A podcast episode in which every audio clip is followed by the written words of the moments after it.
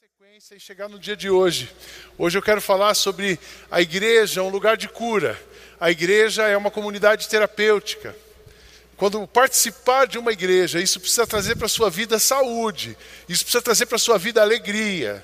É aquela frase que eu gosto de brincar, que igreja não é pão de açúcar, mas é lugar de gente feliz. Então, eu quero que você entenda isso, viva isso para a sua vida. Né? Também uh, quero desafiar você a continuar compartilhando, convidando com pessoas. Muita gente precisa ouvir sobre Jesus. Muita gente precisa conhecer que Jesus ah, traz vida, morreu, viveu, para que a gente pudesse viver. Como é que eu quero falar sobre esse assunto?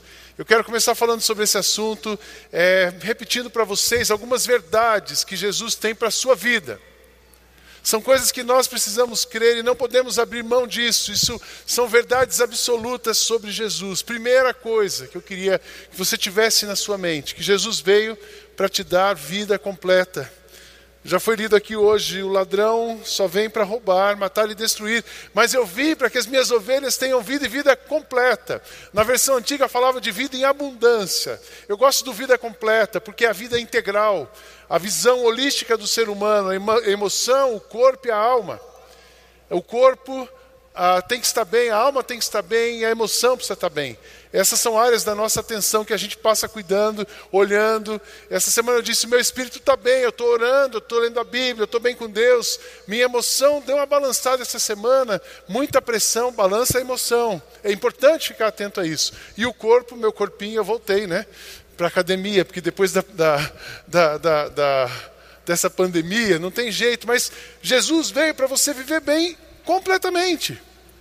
Então, o plano de Deus para você, se você segue alguma coisa que te traz peso, que te prejudica, que tira o brilho dos seus olhos, está errado, porque Jesus veio para dar brilho aos seus olhos. Amém, irmãos? Segunda coisa, segunda verdade absoluta: a vida de uma pessoa está acima de qualquer dogma ou prática religiosa, pois uma pessoa vale muito mais do que uma ovelha. Portanto, a nossa lei permite ajudar os outros no sábado. Isso aqui era Jesus falando para os fariseus que estavam acusando de quebrar a lei, porque curou alguém no sábado, porque tinha que curar um homem aleijado no sábado, porque tinha resgatado, uh, tinha trabalhado no sábado. Aí Jesus já sabe como é que ele conversava com os judeus, os fariseus, dizia: Mas você, se a sua ovelha, se for dar prejuízo no seu bolso, você não vai acolhê-la, porque sabia que eles iriam. Então Jesus disse: Olha, a vida vale mais do que qualquer coisa. Então, quando você precisa olhar, nós temos vários assuntos polêmicos. Hoje, por exemplo, eu vou falar com pais de adolescentes à tarde sobre essa questão da homoafetividade, heteronormatividade, sexualidade na adolescência, como os pais cuidarem com isso. Os adolescentes se reúnem às quatro e meia ali na Praça do Hambúrguer e os pais estarão comigo no auditório 4. Todo domingo isso está acontecendo. Auditório 4 às quatro e meia da tarde. Você imagina esse assunto, mas isso é importante? O importante é a vida. Nós temos que preservar a vida das pessoas. Nós temos que amar as pessoas e levá-las para Cristo. Isso é o importante. A vida está acima de qualquer dogma ou prática religiosa. Outra verdade absoluta: pessoas precisam de pessoas. Ah, eu vivo bem sozinho. Não, você pode ter sido magoado por alguém, você pode ter sido se fechado, porque realmente um monte de decepções faz a gente se isolar. A pandemia agora foi super confortável para quem gosta de viver sozinho, porque aí agora você não precisa nem chegar perto da pessoa, né? Você dá um tchauzinho de longe e ela tem que te obedecer. Aí você dá o cotovelo, que coisa mais indelicada, né? Mas é o jeito que a gente tem. Pessoas precisam de pessoas, olhos nos olhos, brilho nos olhos, contato, gente, diálogo, conversa. É, como é bom e agradável que o povo de Deus viva unido, como se todos fossem irmãos. Igreja tem que ser uma família. É tão engraçado quando a gente não se conhece, mas temos Cristo nos unindo, parece que a gente se conhece há muito tempo. A gente tinha uma moça que trabalhava em casa e a Cátia falava assim: Olha, prepara aí e tal, vai chegar uma pessoa, é uma família, um casal, vai dormir em casa. Ela dizia: ah, são seus amigos? A Cátia, não, é um pastor, não conheço de onde vem. É tão estranho, você recebe as pessoas que vocês não conhecem. É bom ser estranho mesmo, a gente tem que ser nesse, nesse quesito, né? De amar pessoas. Nós precisamos e convivemos com pessoas. E quarta verdade absoluta: a sua união com Cristo afeta o seu estilo de vida comunitário. Eu gosto desse texto de 1 João. E nós mesmos conhecemos o amor que Deus tem por nós e cremos nesse amor. Deus é amor. Aquele que vive no amor vive unido com Deus e Deus vive unido com ele. Essa dinâmica de se conectar a Deus muda você, muda você com o outro, muda você com a comunidade. Ah, eu quero Deus, quero Jesus, mas não passo perto de crente. Tem alguma coisa errada na sua emoção, na sua espiritualidade, na sua experiência, que pode ser consertada, porque isso não combina com Jesus. Jesus quer que a gente viva assim. A comunidade tem um peso imenso. A vida comunitária, quem participa de uma igreja saudável, certamente é abençoado. Como é bom ter amigos. Estou com o pastor Douglas aqui, a Valéria, eles, eles me perguntaram para mim e para a Cátia essa semana: vocês têm amigos? Claro que a gente tem amigo, todo pastor precisa de amigo. Toda pessoa precisa de amigo, e nós vamos falar sobre isso. Isso faz parte da comunidade. Então, Jesus quer te dar vida, Ele ama você, a sua vida vale mais do que qualquer coisa. Você precisa de gente, Ele vai usar pessoas na sua vida para isso, e Ele vai usar a vida comunitária. São quatro verdades. Só que o diabo é tão sujo que ele pega essas verdades que são absolutas, que são divinas, que são instituídas, orientadas pelo próprio Jesus, não pela religião, e ele destrói isso. E ele tenta destruir, ele não destrói, ele não consegue destruir o que Jesus faz, mas ele tenta destruir. Como é que ele faz isso? Ele cria situações, ele cria conceitos que vão sendo propagados. E uma mentira dita muitas vezes parece uma verdade. Então eu quero falar para vocês e desconstruir mais um pouco as falácias que a religião inseriu na igreja de Jesus. Tem muita coisa que eu já ouvi, algumas coisas que eu até já acreditei que são falácias. Falácias são mentiras, parecem verdades, mas não são verdades. Uma delas, a primeira delas, que as doenças mentais são demoníacas. Quando alguém no passado procurava um pastor, um líder, e até hoje, infelizmente, você tem um problema de saúde mental, é pecado. É pecado, você deve ter algum pecado oculto. Aí o cara manda você subir monte, descer monte. Aí você sobe o monte, desce o monte, a sua cabeça continua.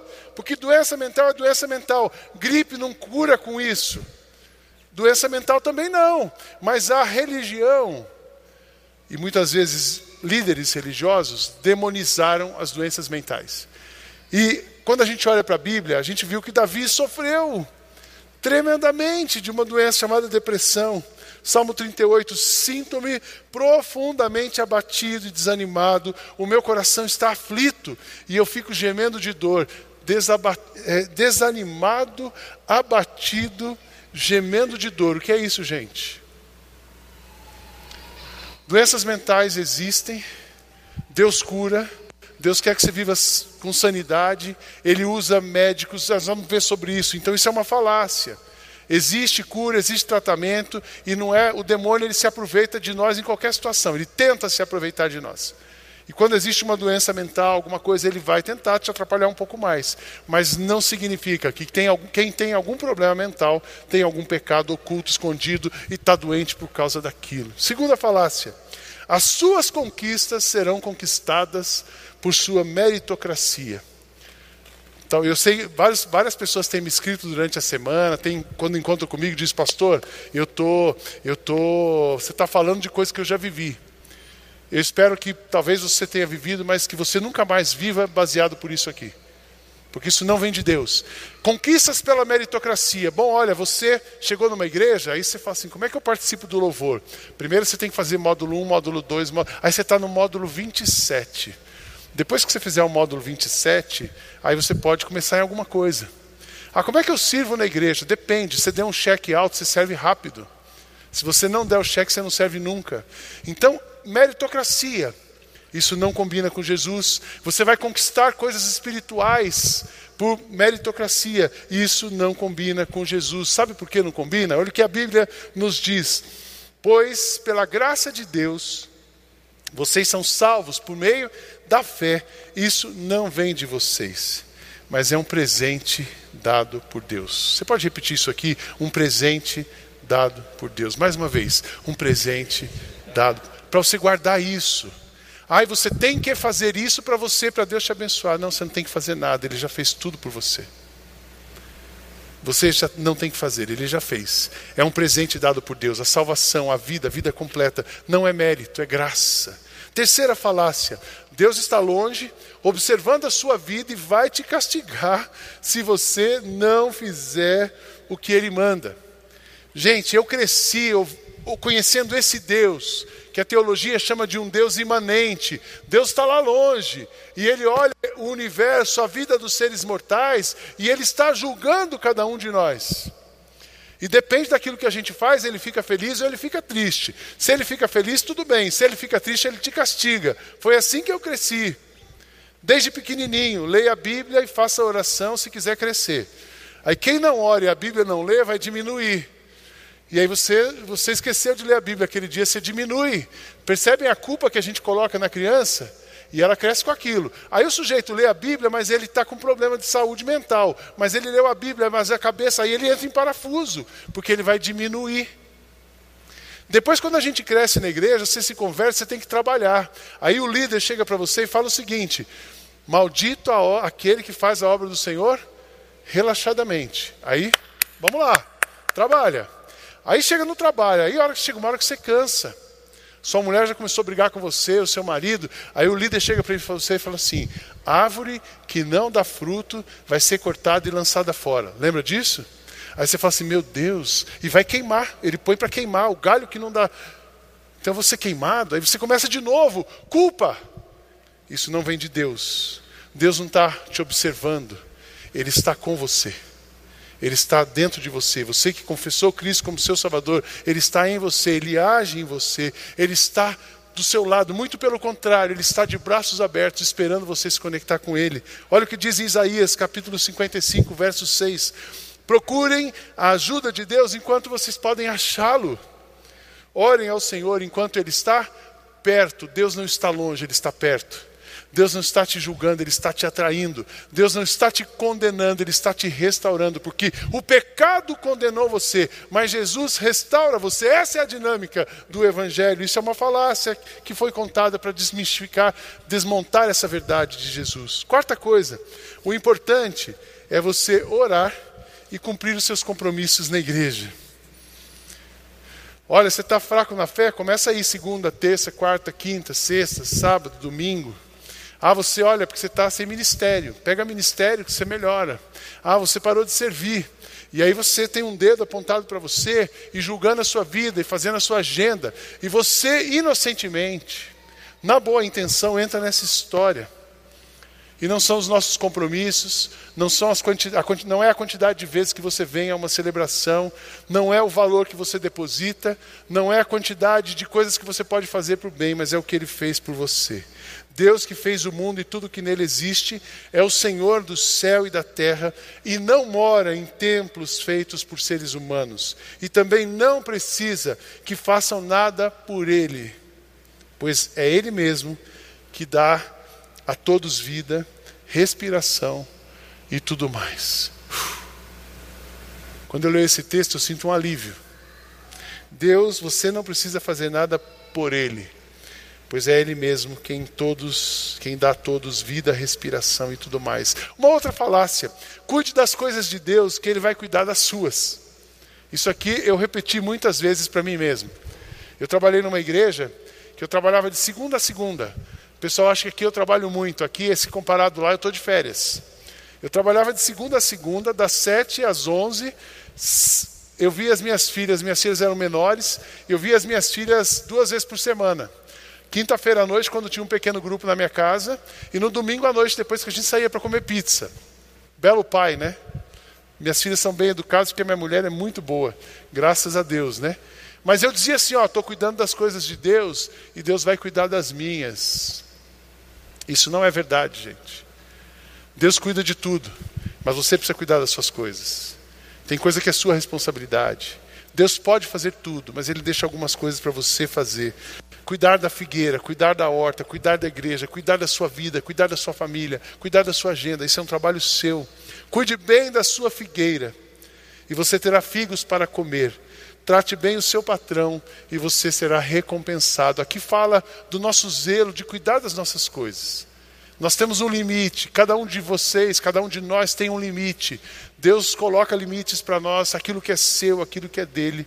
Ele pode fazer tudo, mas você tem a sua responsabilidade. Por isso que eu sempre digo: trabalhe como se tudo dependesse de você e ora porque tudo depende de Deus. Isso é, uma, é a verdade. Outra coisa que é uma falácia: trabalhe para Deus. Essa é forte, hein? Trabalhe para Deus e você será restituído de tudo que o devorador levou de você. Eu não vou nem perguntar aqui quantos já ouviram e creram nisso. As igrejas hoje têm uma prática de adotar uma frase para definir o ano. E aí eu vejo lá, tem igreja que eu vejo, ano da restituição. Quando você vira esse negócio, ano da restituição, pode fugir. Tem alguma coisa errada. Sabe por que não tem ano de restituição? Porque Deus não deve nada para você. Deus não deve nada para mim. Ele não vai restituir. Imposto de renda, sim. Receita Federal manda aquela mensagem bonita para você no meio da semana. Essa semana vai ser acreditada a sua restituição do imposto de renda. Você diz, yes. Receita Federal, sim.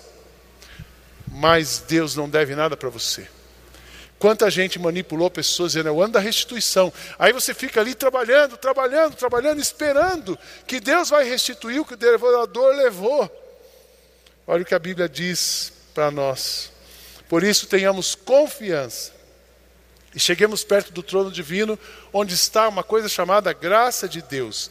Ali receberemos misericórdia e encontraremos graça sempre que precisarmos de ajuda. É libertador ler isso aqui, não é restituição que Deus vai dar para você, é graça, é presente, é vida, é cuidado, é acolhimento, tudo que você precisa, Ele está pronto para dar para você. Não é que ele é um caixa forte, já falamos sobre isso, mas ele vai fazer de graça. Você só precisa se aproximar dele. Venham a mim todos vocês que estão cansados e sobrecarregados, e eu vos aliviarei. Pegando aquilo que Jesus diz e aquilo que a religião colocou na cabeça, como é que a gente se livra disso? E aí que eu quero dizer, aí eu chego no tema de hoje, que é a nossa comunidade terapêutica. A igreja precisa ser para você uma rede de apoio. Esse é o nome que eu tenho usado nós, o fato de pertencer a Cristo, o fato de pertencer a uma comunidade, é ali que eu vou encontrar a minha rede de apoio. Ou é ali que eu tenho começos, não só ali, mas é ali é o começo de uma rede de apoio. Você imagina a situação do homem, presta atenção nessa linha cronológica. O homem foi criado numa união perfeita com Deus. Gênesis 1 e 2. Estava tudo azul, Adão e Eva no paraíso, estava tudo bem. Aí eles tomam uma decisão em Gênesis 3 de se rebelar contra Deus. O pecado do homem foi achar que ele podia ser Deus e assumir o lugar de Deus. Esse é o pecado da humanidade. O que, que acontece? Gênesis 3, o homem caiu. Então o homem estava aqui e o homem fala assim: Deus, ó, você fica aí que eu vou para outra direção. E ao longo da história, o homem vem assumindo outras posições, o homem vai redefinindo aquilo que Deus criou como normal, o homem vai redefinindo o seu normal.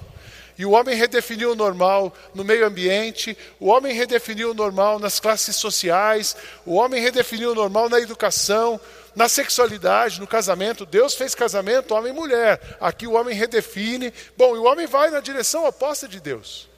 Quando uma pessoa encontra Jesus, e aí que esse é o ponto, ela, o que significa converter? Ela muda de direção. Então ela, ela toma uma decisão de não ir mais na direção oposta de Deus e ela vai na direção de Deus. E quando que ela vai chegar onde Deus está plenamente? No céu.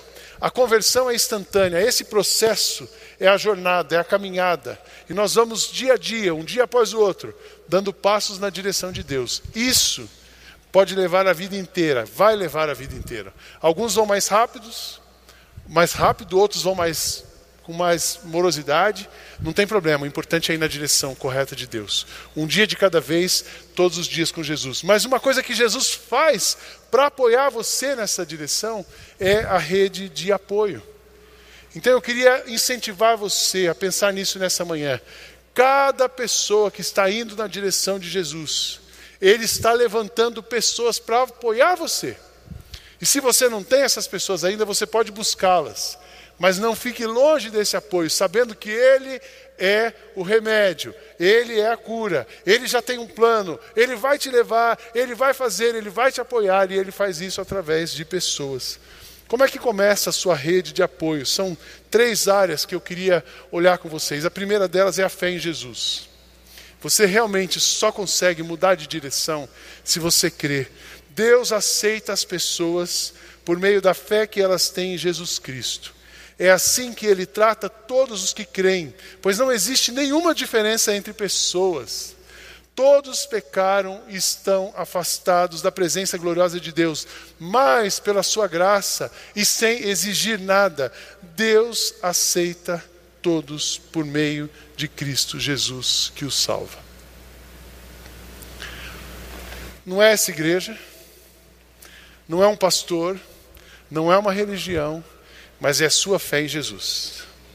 É Ele que aceita você, é Ele que morreu por você, é Ele que perdoa os seus pecados, é Ele que limpa o seu coração, é Ele que redime a sua história, é Ele que refaz o seu caminho, é Ele que levanta os seus olhos, é Ele que refaz suas emoções, é Ele que te aponta caminhos, é Ele que abre portas, é Ele. Então você crer em Jesus. Quando você começa, então eu disse aqui, você estava numa direção, sua vida estava ali, você creu em Jesus, opa, mudei de direção, tudo muda na hora? Não, vai mudando.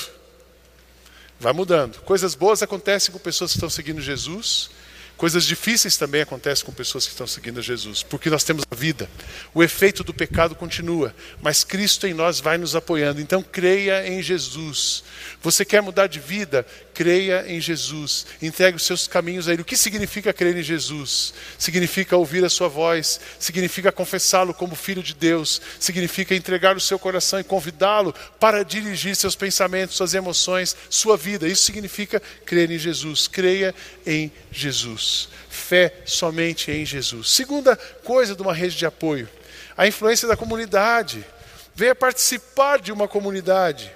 Pois quem põe os seus próprios interesses em primeiro lugar nunca terá vida verdadeira. Mas quem esquece a si mesmo por minha causa e por causa do Evangelho terá vida verdadeira. Gente, vou dizer para vocês uma coisa: só dá para participar de uma vida comunitária quem não é egoísta, quem não pensa em si mesmo. Porque a comunidade você sempre abre mão de alguma coisa. Então é super importante a comunidade. Eu tenho ensinado isso aqui. Já falei do tripé de John Stott. Ele diz que uma das coisas que a gente precisa é a comunidade. Porque a fé que você tem em Jesus, isso é transcendente, é pessoal. Mas a comunidade é o lugar onde você vai vivenciar a sua fé. É a comunidade que você vai ver Deus fazendo milagre na vida do outro. É na comunidade que você vai ver Deus levantando uma pessoa que sofreu um baque da vida. Isso é na comunidade. E a gente começa a perceber os movimentos de Deus a vida comunitária. É na comunidade que a gente se encontra para um jantar. É na comunidade que alguém liga para você para orar. E eu fiquei impactado essa semana. É, é, eu disse, obrigado Deus, porque tem, a nossa comunidade está se preocupando. Talvez vocês tenham visto uma, uma chamada, se não viram, vai agora aqui. Se você, nós tivemos a coragem, eu digo nós porque é a nossa equipe. A Karina está cuidando disso com a capelania, Zeca tivemos a coragem de fazer uma publicação. Se você precisa de orientação espiritual, ligue para tal número, nós estamos disponíveis para você 24 horas. Eu disse glória a Deus quando eu vi aquilo, porque esse é o papel da comunidade. Orientação espiritual, oração. Você está precisando de oração? Já pensou que benção? Você liga para alguém, ora por mim. Esses pequenos grupos que estão se encontrando durante a semana, quanta coisa. Você tem um lugar para poder colocar as suas emoções colocar os seus sentimentos, comunidade. Então, a sua fé em Jesus, a vida comunitária, não despreze a comunidade, amém, irmãos? Não despreze, ah, eu não estou precisando mais. A gente está fazendo um esforço muito grande para manter tudo funcionando, para cooperar com Jesus na direção de acolher o número maior possível de pessoas, porque nós cremos que a comunidade é super importante na sua jornada espiritual. Depois, uma terceira, então, a fé, a comunidade e a influência de pessoas. Por isso que eu disse no começo: pessoas precisam de pessoas. Não deixe de andar com pessoas, não deixe de acreditar nessas pessoas. Não, e o diabo muitas vezes coloca na nossa cabeça assim: não quero mais ouvir ninguém, não falo com ninguém, para que você fique sozinho e isolado. As pessoas, Provérbios nos diz que as pessoas aprendem umas com as outras, assim como o ferro afia o próprio ferro. É tão bom andar com gente. Eu gosto de gente, eu não sei você. Gosto de gente, gosto de conversar com pessoas. Temos amigos, temos gente de tudo quanto é lado andando conosco. Mas eu queria resgatar com vocês, nessa rede de apoio, na influência de outras pessoas, o papel do pastor. Eu falei semana passada sobre o pastor. Pastor liderar, por exemplo, sem vontade, sem, não por obrigação, mas por livre vontade, não por desejo de ganhar alguma coisa, mas sem nenhuma pretensão e não pelo controle, mas como exemplo. Então, o pastor de verdade, ele está aqui de vontade, ele está servindo você, ele está te ouvindo. O papel de um pastor, um pastor, ele vai te ajudar a enxergar as verdades de Deus e ele vai falar para o seu coração. É o apoio espiritual. Esse é o papel pastoral. Aquela história de pastor decide a sua vida, pastor controla, isso é doença, já falamos sobre isso. Pastor, coração e ajudar você a ouvir a voz de Jesus e levar você para aquela voz. O papel do terapeuta. Muita gente abominou o terapeuta. Ah, terapeuta, olha, terapeuta não vem de Deus. Uma vez eu dei um livro do Carlos Barcelos para um pastor, e ele foi, além de, de, pensamento errado, ele foi mal educado, ele me devolveu e disse assim: Pastor, é, psicólogo e demônio para mim são a mesma coisa. Está errado, gente. É muito legal se você, na sua rede de apoio, tem um pastor, mas muitas vezes uma pessoa vem conversar comigo e eu percebo que ela precisa é de um psicólogo, é de um terapeuta. Um bom terapeuta, presta atenção nisso, um bom terapeuta não vai dizer para você o que você tem que fazer. Um bom terapeuta vai te ajudar o caminho para você descobrir o que você precisa fazer. E aí você tem a sua cadeira, você tem o lugar de onde você está sentado, que é a sua fé, e a sua fé vai te orientar, Jesus vai te orientar, e o terapeuta te ajuda a encontrar uma resposta para a sua situação. Então, o pastor, o terapeuta, tem uma coisa hoje chamada coaching, que é bem legal. Hoje o coaching ficou na moda, né? Muita gente virou coaching e acho legal. É, é, nós estamos no mundo, o nosso mundo hoje, ele é dialógico e terapêutico. Então o coaching tem esse papel também. Tudo que provoca em você conversas, reflexão, vai levar você para uma coisa terapêutica. Mas o coaching, a minha visão, ele fala para o seu coração, para a sua cabeça. Ele te ajuda a organizar os passos. Eu lembro que eu tinha, numa época, eu tinha três Carlos. Eu dava tanto trabalho que eu tinha três Carlos para cuidar de um Sidney. Era o Carlos Macorde, Carlos Barcelos e Carlos Dunberg. O Carlos Barcelos me ajudava nas emoções, ele foi meu terapeuta. Todo pastor precisa falar do seu coração. Todo mundo, todo pastor precisa uf, dar uma revisada, eixo, balanceamento, câmbio, sabe? Senão daquele carro meio desgovernado. Carlos Barcelos. Tinha o Carlos Macorde, que todos vocês conhecem que era um orientador espiritual, falando sobre fé, sobre visão teológica, e o Carlos Damberg, que foi um cara, ele foi vice-presidente de RH de uma grande empresa, e ele tinha uma consultoria, e esse homem andou comigo cinco anos, me ajudou a pensar minha vida. E a Kátia, de vez em quando, ela me via meio desanimada, assim, toma umas pílulas de Damberg lá. E eu passava uma tarde com Damberg, organizava o meu pensamento começo, meio e fim, planejamento. Isso é importante, o coaching, o pastor, o terapeuta, o coaching. O papel do psiquiatra. Muitas vezes você adoeceu e esse aqui é uma outra coisa. Não, quem toma medicação é, está em pecado. E sou contra a medicação. A medicação ela não resolve tudo. Mas muitas vezes você vai procurar um bom psiquiatra, ele vai fazer uma boa anamnese vai ajudar você a sair de uma crise, a você encontrar um caminho para manter a sua sanidade. Então, o pastor, o terapeuta, o coaching, o psiquiatra e o poder da amizade. Assim como o ferro afia o ferro, as pessoas aprendem umas com as outras. Todas as pessoas precisam ter amigos. Nem que você conte nos dedos, mas todo mundo precisa ter amigo. Amigos são aquelas pessoas que ouvem você e não te julgam. Amigos são aquelas pessoas que, mesmo que não se encontram todos os dias, quando se encontra, parece que você viu ontem. Amigos são aquelas pessoas que vão não vão, não vão ah, dar atenção para você pelo que você tem, mas por quem você é. Amigos são aquelas pessoas que estão prontos para te ouvir sem exigir nada em troca de você. Isso é amigo. Uma, todo homem para viver bem precisa de uma mulher. Toda mulher para aguentar o homem precisa de umas amigas. Kátia de vez em quando fala assim: vou tomar café com a amiga. Ótimo, que bom que ela tem amigas. Tem algumas amigas, que bom, sempre teve. Porque se você não tem amigo, Sidney precisa de amigo. Tem dia que eu chamo algum pastor assim: vamos almoçar comigo hoje. Não vou almoçar no restaurante, não quero saber de igreja, quero, quero almoçar com um amigo. Sabe aquela coisa de almoçar com um amigo? Que você fala o que você quer? Você conversa, você não precisa falar de coisa séria, você não precisa. Você pode comer bastante, que ele não vai ficar te julgando. Isso é amigo. É amigo. Você come hambúrguer com bacon extra e o cara fica quieto. Isso é seu amigo. Mas também quando ele vê que você está passando do limite, ele fala com você. O pastor, o coaching, o psiquiatra, tudo isso é uma rede de apoio. para que você tenha condição de ouvir a voz de Jesus. Porque o que vai dar estabilidade para a sua vida, o que vai acalmar o seu coração, o que vai te renovar é a voz de Jesus. Não é a voz de uma pessoa, não é a religião, mas é a voz de Jesus. Passos para você viver em sanidade. Admita suas debilidades. Puxa, olha, eu estou aprendendo nessa igreja que eu sou, todos somos. Confie no poder de Deus. Você não pode, mas Ele pode. Enxergue-se como você realmente é. O maior problema das pessoas é elas não saberem como elas são. Esse é o maior problema de uma pessoa. Porque a hora que você compra um espelho e olha, você fala assim: não sou. Porque muita gente acha que é, mas ninguém é. Submeta-se a Jesus. Receba e libere o perdão. Andar com o coração limpo. Eu aprendi uma coisa na sexta-feira, dividi com a Kátia e a anda em casa. Sentimentos que não são nomeados se tornam sintomas.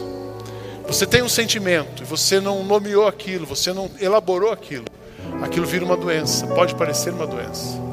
Nomeie seus sentimentos, libere perdão, receba perdão, fale com as pessoas e engaje sua vida na missão. Para você viver bem, você precisa ter uma coisa maior do que você. Para você viver bem, você precisa ter um sentido maior do que levantar, trabalhar, ganhar dinheiro, viajar, comer bem. Isso faz parte da vida. Mas essa não é a sua vida. A sua vida é a missão, é o propósito para o qual você foi criado. Não se aborreça por causa dos maus.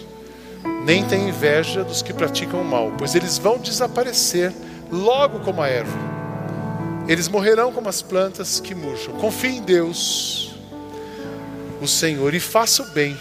E assim more com toda a segurança na terra prometida. Que a sua felicidade esteja no Senhor. Ele lhe dará o que o seu coração deseja. Ponha sua vida nas mãos do Senhor. Confia nele. Ele o ajudará. E outra versão dizia: entrega o seu caminho ao Senhor, confia nele e o mais ele fará. Ore para que ele coloque pessoas no seu, no seu redor, mas nunca mude de direção. Que você possa ser orientado, sustentado, inspirado pela voz de Jesus e viver a vida que ele planejou para você. Amém? Que Deus abençoe muito a sua vida. Amém.